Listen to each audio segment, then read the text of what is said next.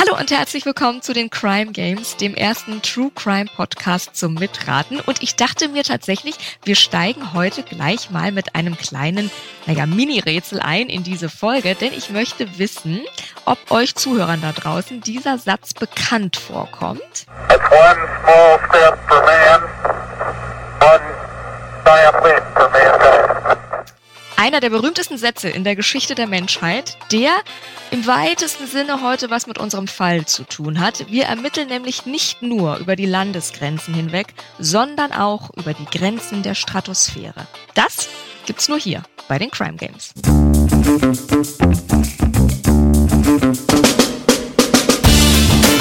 Herzlich willkommen zu den Crime Games, der ersten True Crime Show zum Mitraten. Ich bin Mona und begrüße in diesem Podcast immer zwei Gäste aus dem Crime-Universum. Naja, und euch natürlich, ne? Ja, genau euch. In diesem Podcast wird nämlich nicht nur zugehört, nein, nein, hier wird richtig mitgerätselt. Zusammen mit meinen beiden Gästen versucht ihr nämlich in jeder Folge einen echten Kriminalfall zu lösen. Wie? Naja, mit viel Fantasie, Spürsinn, aber auch Spontanität und Humor und vor allem mit dem ein oder anderen Spiel, denn mit jeder Spielrunde kommen wir der Lösung des Falls immer ein Stückchen näher. True Crime meets Spielespaß eben. Wir wollen wissen, was passiert ist, aber natürlich auch, was unseren Gästen auf dem Weg dorthin alles so durch den Kopf geht. Und am Ende der Folge erfahrt ihr dann natürlich auch, was wirklich passiert ist. Und damit ihr als Zuhörende immer fleißig miträtseln könnt, haben wir auch eine ganze Menge Hinweise für euch vorbereitet. Also äh, Notizbuch raus, Trenchcoat an und los geht's, würde ich sagen, oder? One size fits all seems like a good idea for clothes until you try them on. Same goes for healthcare. That's why United Healthcare offers flexible, budget-friendly coverage for medical, vision, dental, and more. Learn more at uh1.com. Und heute in diesem ganz besonderen Fall ermitteln Michaela Kastel, in Wien geboren, in Niederösterreich aufgewachsen und schon Bücher geschrieben, als sie noch nicht mal alle Buchstaben kannte. Ihr neues Buch erscheint am 12.04., wird unsterblich heißen und ich freue mich sehr, dass du heute mit dabei bist, Michaela. Hallo. Hallo, ich freue mich auch irrsinnig dabei zu sein. Sehr schön. Mein zweiter Gast ist unter Tage Professor Dr. Meining, Gastroenterologe an der Uniklinik in Würzburg, streift er dann aber seinen weißen Arztkittel ab, ist er einfach Alex, macht den Endo-Podcast Good Morning Endoscopy und schreibt Krimis wie zum Beispiel Mord im Ringpark. Auch an dich ein herzliches Willkommen bei den Crime Games, Alexander. Ja, hallo Mona, vielen Dank für die Einladung. Ich bin sehr gespannt. Du, ich auch, was ihr euch da gleich zusammenrätselt. Deswegen lasst uns direkt in den Fall starten mit unserer Story-Prämisse.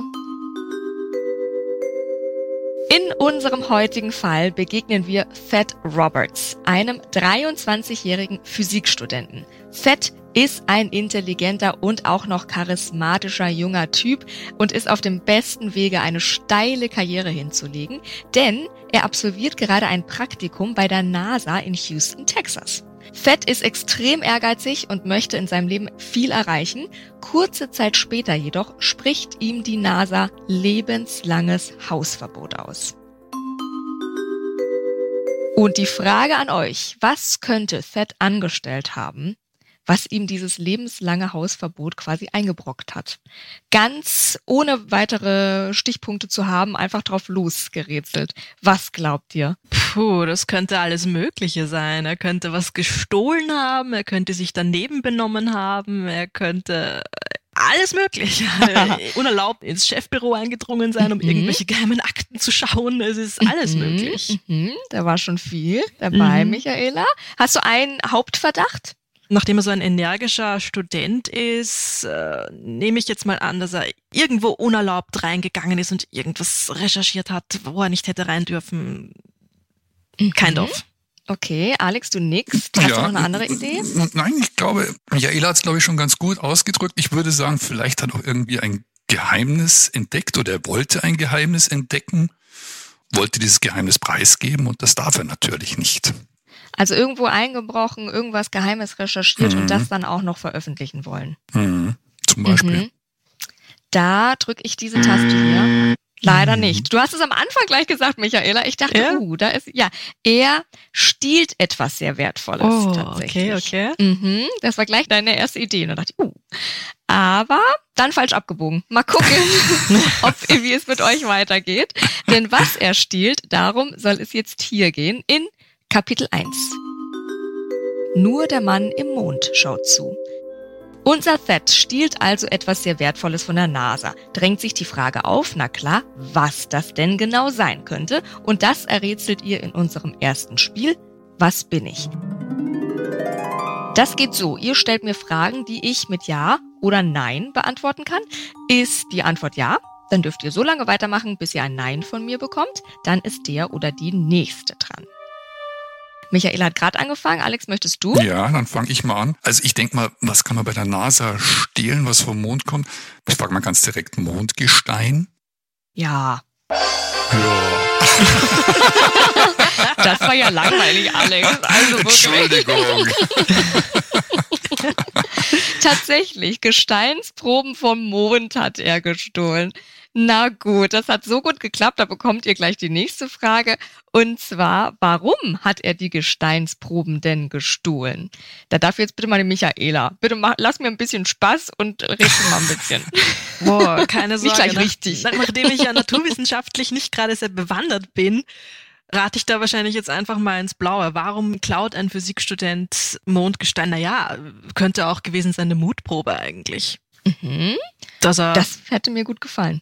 eigentlich, denke ich gerade, weil wenn es um Forschung oder etwas ginge, wäre er ja eh schon an der Quelle, da müsste er das nicht stehlen. Das, das klingt für mich eigentlich eher nach irgendeinem er versucht sich vor seinen Freunden zu beweisen oder sonst was oder Mhm. im Suff irgendwie, ja, du traust dich ja nie, das Mondgestein aus der Nase da zu klauen.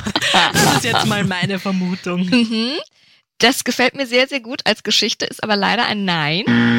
Das heißt, Alex ist dran mit einer Idee. Hm, Also ich denke mal, er ist 23 Jahre alt, er studiert, vielleicht hat er sich auch frisch verliebt in jemanden und ein Mondgestein einer Dame, sage ich mal, mit einem Verlobungsangebot oder sowas zu geben, das wäre doch eine tolle Sache. Alex, hier läuft doch was ab, was ich nicht weiß. Du hast doch das Skript hier vorher bekommen. Das ist richtig. Aus.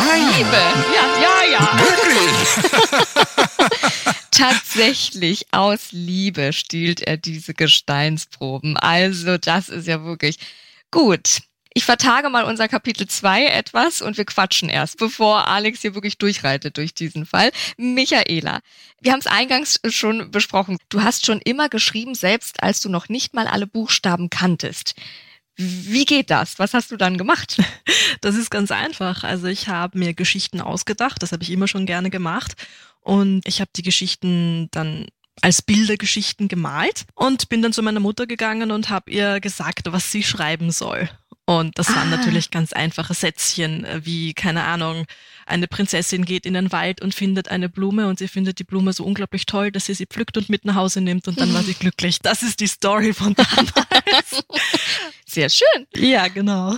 Ja, aus der Lebenswelt halt von damals. Genau. Es, und dann habe ich gelesen, du hast bunte Papierheftchen draus gebastelt. Also du warst wirklich Autorin und dann auch noch Lektorin. Und, Offenbar. äh, Also ich habe da, also ich habe mir das selbst illustriert, dann habe ich das Ganze Eben. so zusammengeheftet und dann habe ich das immer ganz stolz meiner Volksschullehrerin präsentiert am nächsten Tag. So, schau, ich habe ein Buch geschrieben. Sehr schön. Also ja, das hatte ich immer schon im Blut.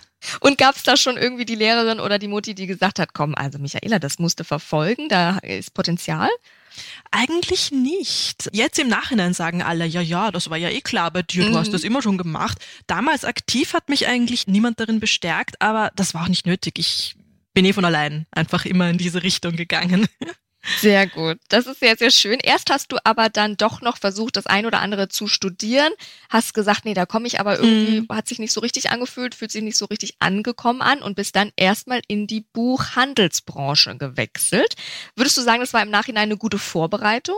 Nein, die beste Vorbereitung zum Schreiben ist zu schreiben und zu Okay. lesen, besser gesagt. Aber es ist natürlich book-related und ich bin ein totaler Bücherwurm und dementsprechend war es natürlich die perfekte Umgebung für mich, mit Büchern zu arbeiten, mit Leuten zu arbeiten, die gerne Bücher lesen. Aber es ist natürlich die andere Seite des Ganzen. ja, ja.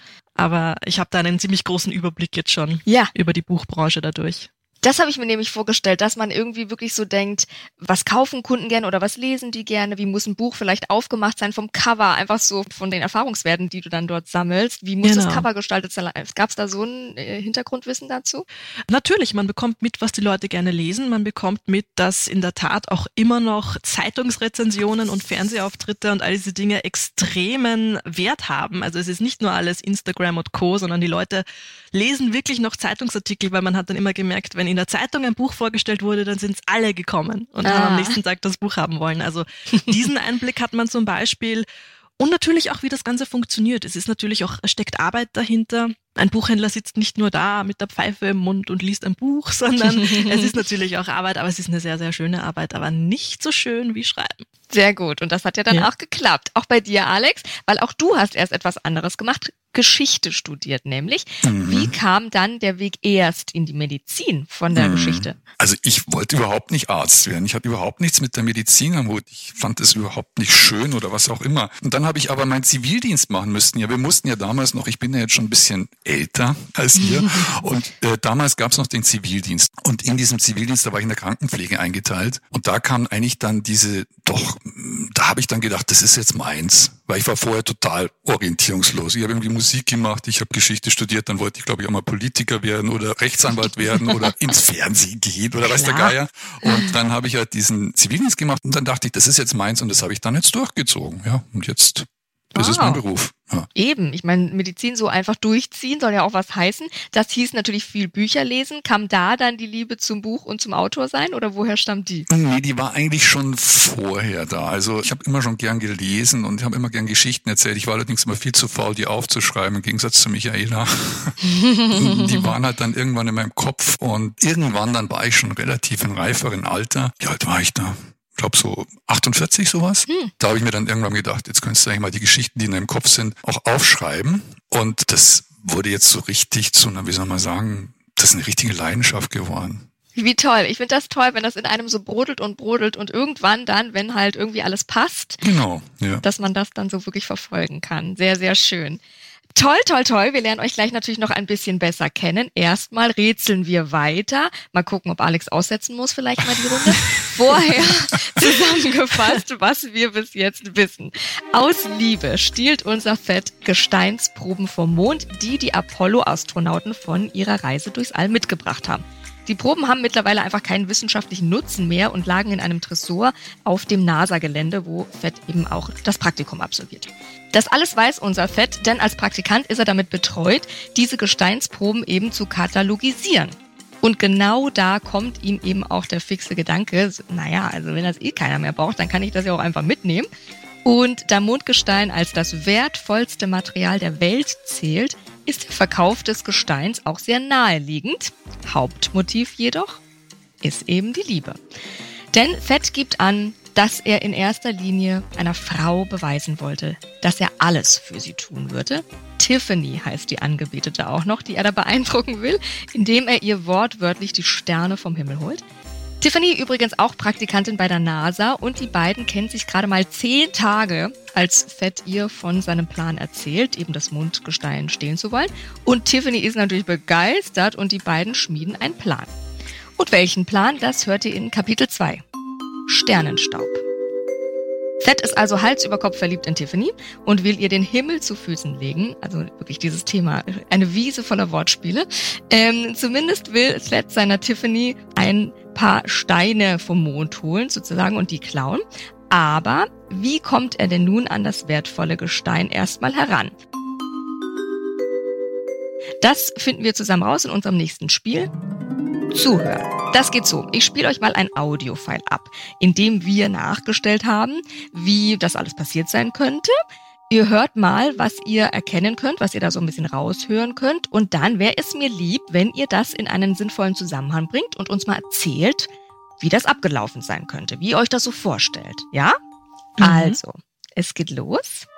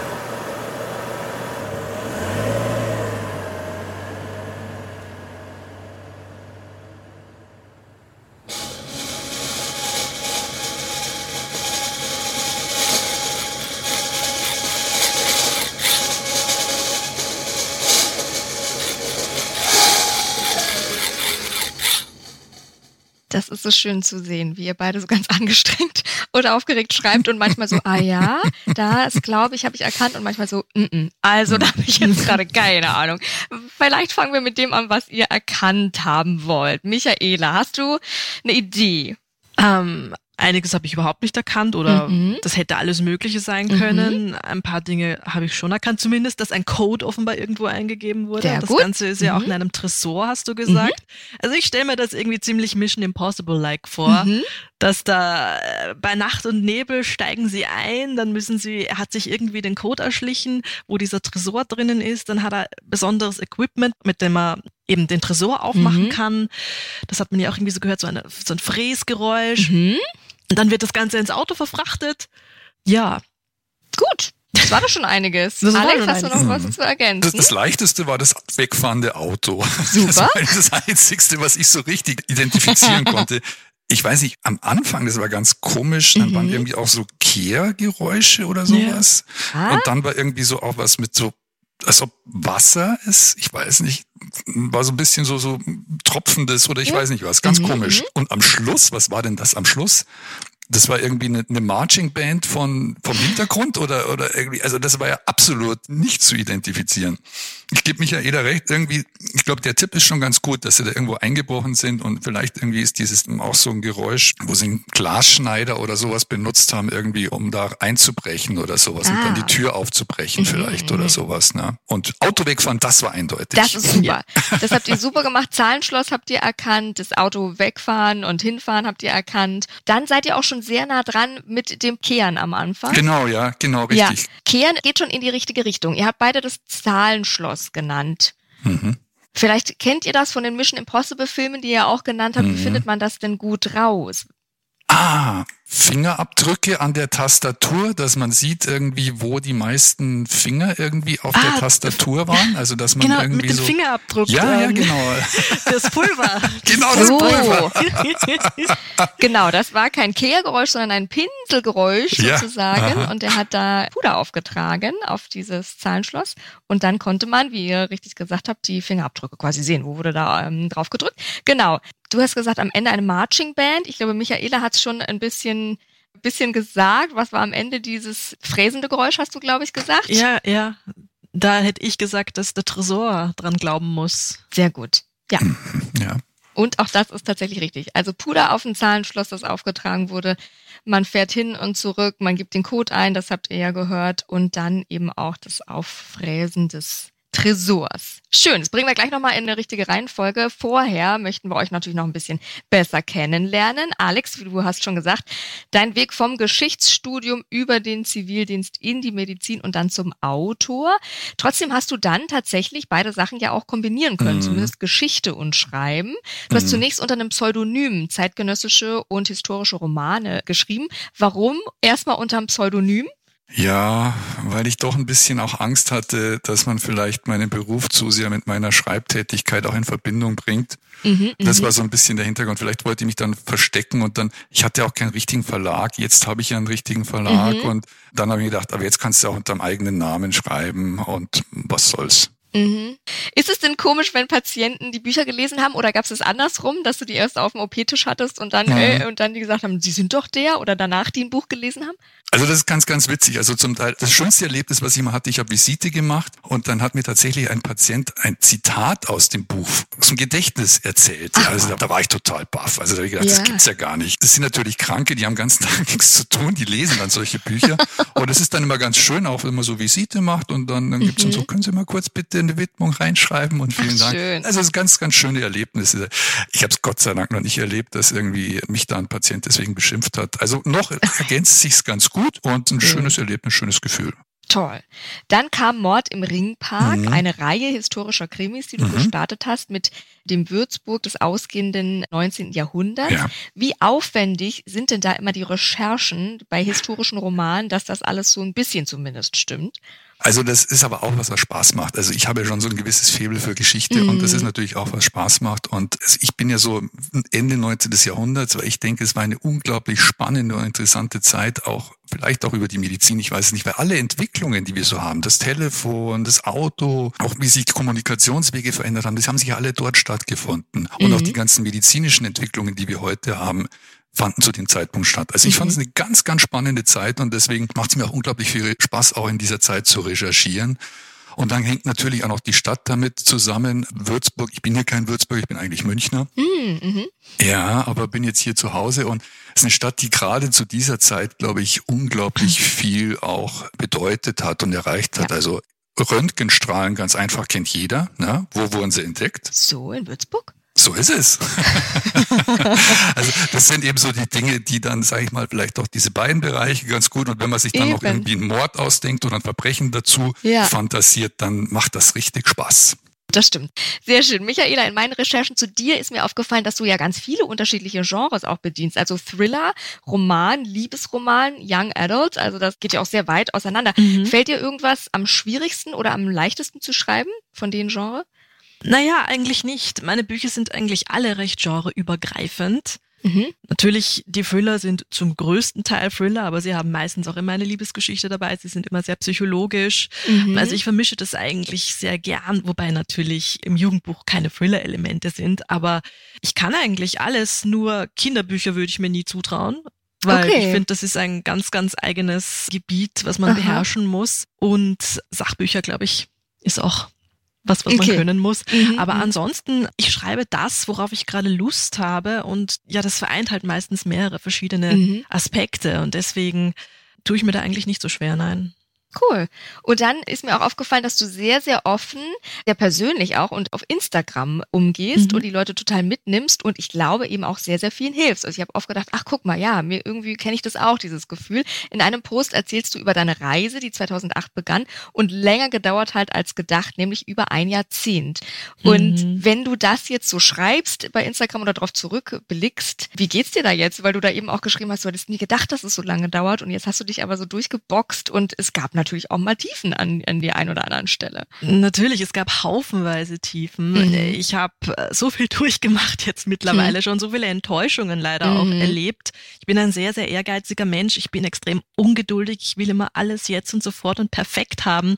Und als ich angefangen habe zu schreiben, habe ich mich natürlich für den neuen Shootingstar gehalten, was nicht passiert ist so schnell. Und ich glaube, ich habe eben auch äh, in irgendeinem Post mal gesagt, hätte man mir damals gesagt, Mhm. dass das noch 10, 15 Jahre dauert, bis du ansatzweise dort bist, wo du hin möchtest, dann hätte ich das Handtuch geworfen, weil die Geduld habe ich einfach nicht. Mhm. Aber das gehört ja eigentlich einfach zum Prozess dazu. Ich glaube, die wenigsten Menschen haben wirklich diesen, diesen Erfolg von heute auf morgen. Für die Außenstehenden mag es oft so wirken, weil, Ja. weil du dann plötzlich da Ja. bist. Wenn du Ja, Erfolg hast, es. bist du plötzlich da und das Mhm. heißt dann auf einmal, ah, erstes Buch und bla bla bla. Ja, ja, ja. ich habe ja schon so viel geschrieben. Ja. Und viele Bücher kennen die Leute vielleicht einfach nicht, weil Eben. sie nicht den Erfolg hatten. Und es steckt immer sehr, sehr viel Arbeit dahinter, die niemand sieht und sehr viele Enttäuschungen, sehr viele Stolpersteine. Aber das gehört dazu und das formt einen ja auch. Schön. Was hat dich denn dann dranbleiben lassen, wenn du sagst, hättest du es vorher gewusst, wüsstest du gar nicht, ob du durchgehalten hast? Der reine Ehrgeiz.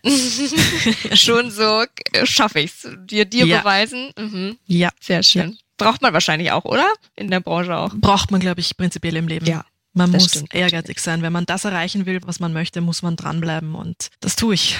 Ja, stimmt. Ist der Satz ja auch schon gefallen bei dir, Alex. Kannst du dir vorstellen, dass es auch was Gutes hatte, dass es so lange gedauert hat, Michaela? Würdest du sagen, wäre das jetzt vor neun Jahren passiert, hättest du vielleicht dann auch schon die persönliche Entwicklung gehabt? Das alles. Das, das kann ich gar nicht sagen. Ich glaube, es passiert alles zum richtigen Zeitpunkt. Ja. Es, es soll alles so sein, wie es passiert. Ich weiß nicht, wie es gewesen wäre vor zehn Jahren. Ich weiß nicht, Mhm. wie es sein würde, wenn es erst in zehn Jahren sein würde. Es, Mhm. es ist jetzt und damit bin ich zufrieden. Sehr, sehr schön. Das klingt sehr gut und das klingt sehr verdient. Da wartet aber ja noch ein Fall auf uns, der gelöst werden will. Ich fasse nochmal zusammen, was ihr euch schon errätselt habt. Unsere beiden NASA-Praktikantenhelden Fett und Tiffany mit einer bis dato eigentlich glorreichen Zukunft kommen auf die Idee, die nicht mehr benötigten Gesteinsproben vom Mond zu klauen. Dieser Klau wird ihnen auch scheinbar leicht gemacht. Sie leihen sich einen Minibus, fahren damit nachts zum Labor. Das habt ihr ja auch schon gehört. Der Dienstausweis der beiden sichert natürlich den Einlass und die beiden kennen sich im Gebäude natürlich auch gut aus, dadurch, dass sie dort ja arbeiten. Und so lassen sich auch die Kameras sehr gut umgehen. Das Türschloss war ebenfalls leicht zu knacken. Fett bestäubt den Ziffernblock mit fluoreszierendem Pulver und wartet einfach, bis jemand den richtigen Code eingibt. Dann kann er den Code mit einer UV-Lampe ganz easy ablesen. Und in einer Nacht- und Nebelaktion schnallen sie den Tresor auf einen Rollwagen und verfrachten ihn dann ins Auto. Den Tresor knacken sie schließlich, habt ihr auch schön gehört, mit Hilfe einer Spezialsäge in einem Motelzimmer. Also das passierte dann tatsächlich erst später. So, rein in Kapitel 3, To the Moon and Back. Da stehen also zwei verliebte NASA-Praktikanten extrem wertvolles Mondgestein, um sich ihre Liebe zu beweisen.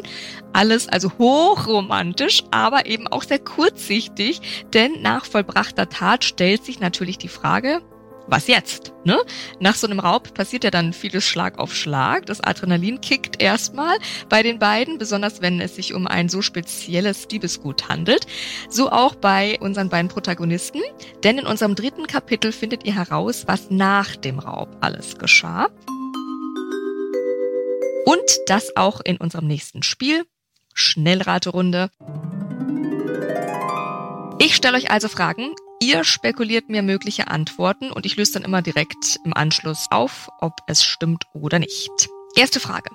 Fett und Tiffany sind mit dem Mondgestein im Motelzimmer. Was machen denn die beiden Turteltauben damit erstmal? Naja, irgendwie mein erster Gedanke war ja, okay, sie sind in einem Hotelzimmer, sie sind voller Adrenalin, sie sind verliebt, was werden sie wohl jetzt machen? Das ist ja wahrscheinlich ziemlich aphrodisierend, was sie da gerade gemacht haben. Aha. Aber ich weiß Gute nicht, inwiefern das Mondgestein da mitspielt. Vielleicht legen sie es ums Bett herum auf und wälzen sich darauf herum. Du, also Michaela, das ist deine erste 100-Punkte-Antwort. Es ist tatsächlich so, ja, die sind, wie du es gesagt hast, frisch verliebt, Motel, Adrenalin, kickt also Fett, legt ein Beutel mit Mondgestein unter die Matratze, mhm. um sich mit Tiffany gemeinsam auf den Mond zu legen und dann natürlich auch vieles weitere mehr auf diesem Mond zu tun zusammen. Dann, okay. klar, dann, wer kann das behaupten von sich, oder? Auf dem Mond schon mal. Naja, dann Stimmt. Frage zwei. Fett, ganz Forscher und Entdecker, führt noch einen Selbstversuch durch mit diesem Gestein. Was könnte das denn sein? Ein Selbstversuch mit einem Gestein. Ein Selbstversuch mit diesem Mondgestein. Er nimmt es in den Mund und beißt drauf. Auch das, Alex, nicht zu stoppen. Er, tatsächlich. Also der denkt sich, hm, nom, nom, nom, wie möchte das denn schmecken? Nomsel, Nomsel. Er isst einige Brösel von diesem Mondgestein. Und er sagt noch, also schmeckt salzig und ein bisschen sandig. Ja, also jetzt auch nicht so besonders.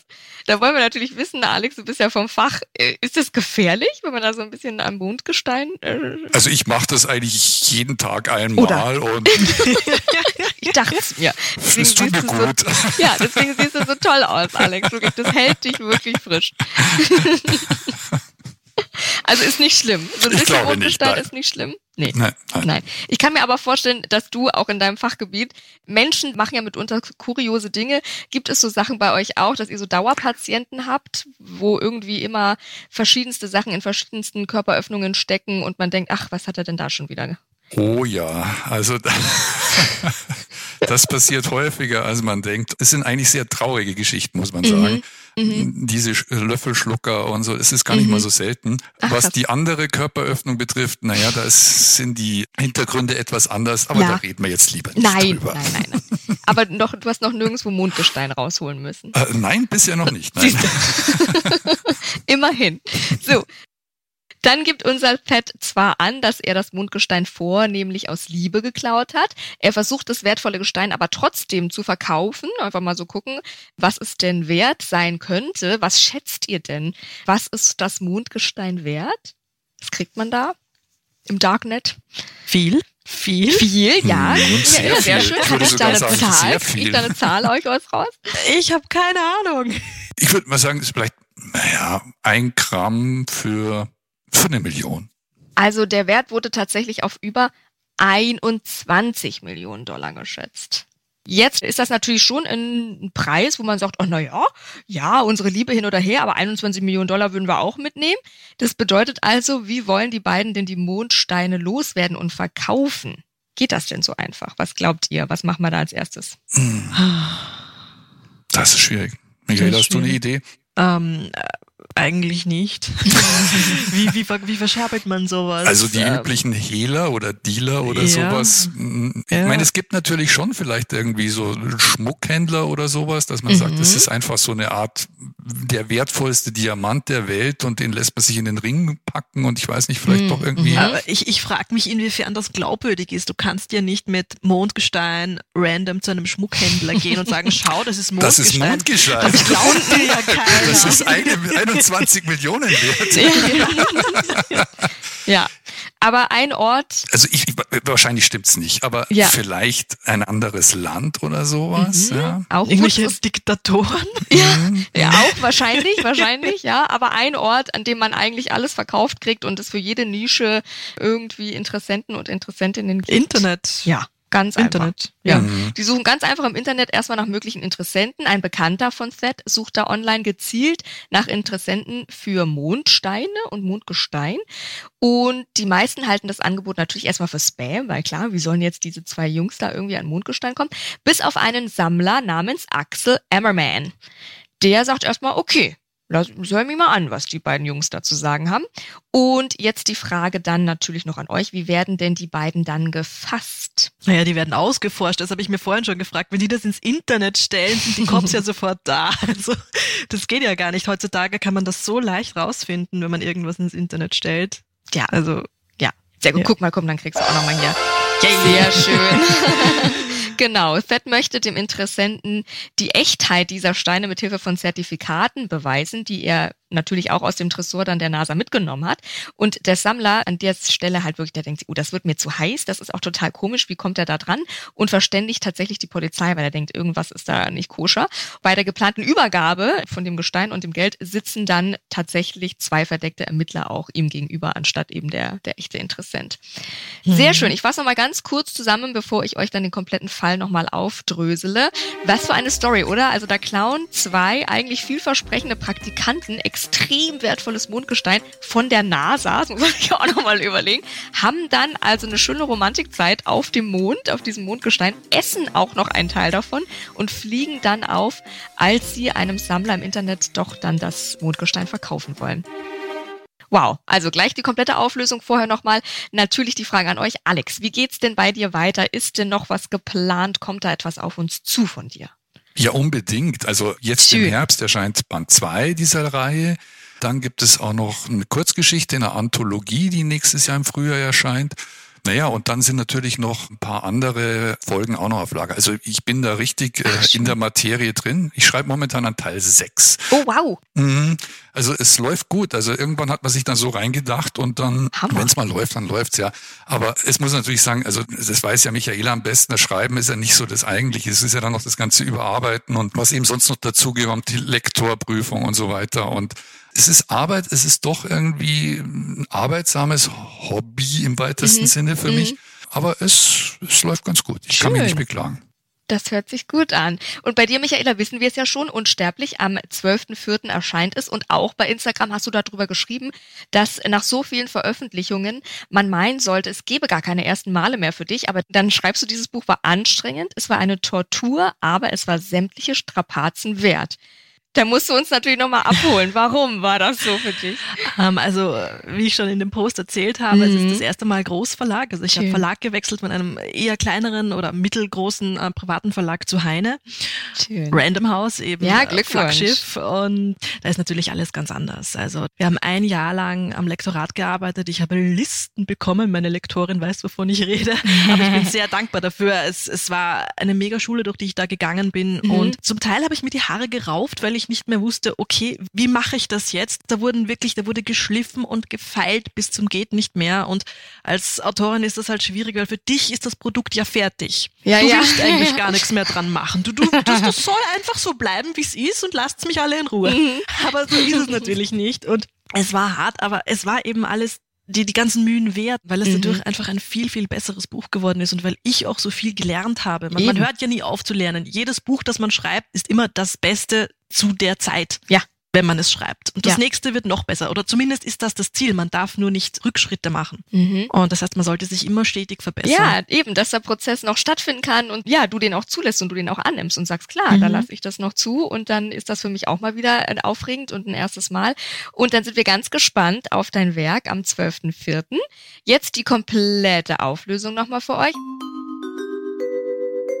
Fetts Geschichte total skurril. Aus Liebe klaut er der NASA als Praktikant kiloweise Mondgestein mit einem Wert von 21 Millionen Dollar, hat Sex auf dem Mond in Anführungszeichen, isst Mondgesteinsbrösel und wird dann von einem vermeintlichen Interessenten, der übrigens ja selbst Illegales zu tun versucht, indem er ja das Mondgestein kaufen will, das geht ja auch nicht so einfach, wird er dann auch noch verpfiffen.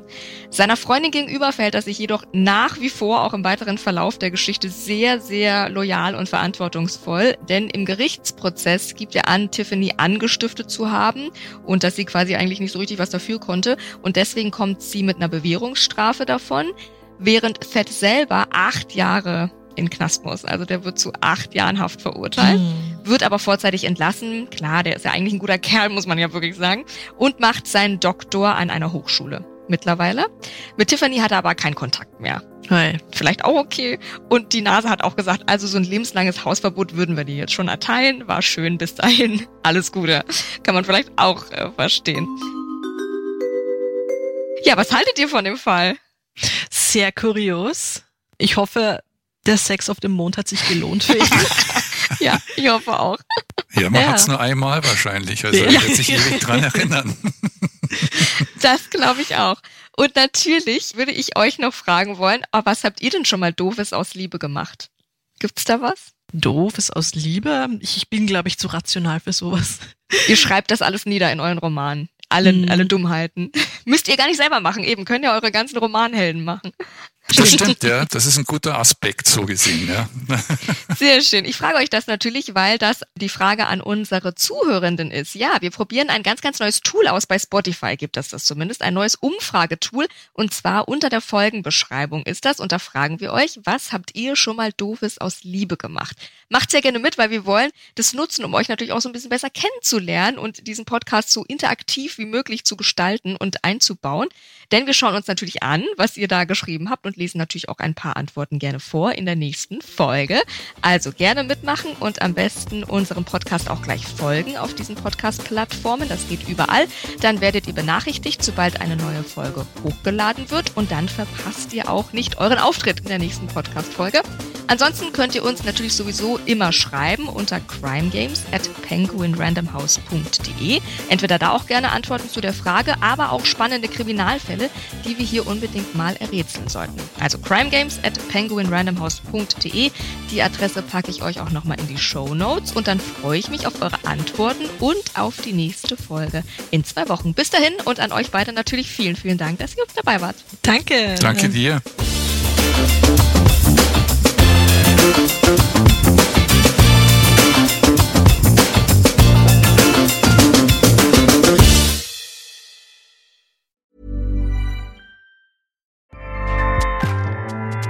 ACAST powers the world's best podcasts. Here's a show that we recommend.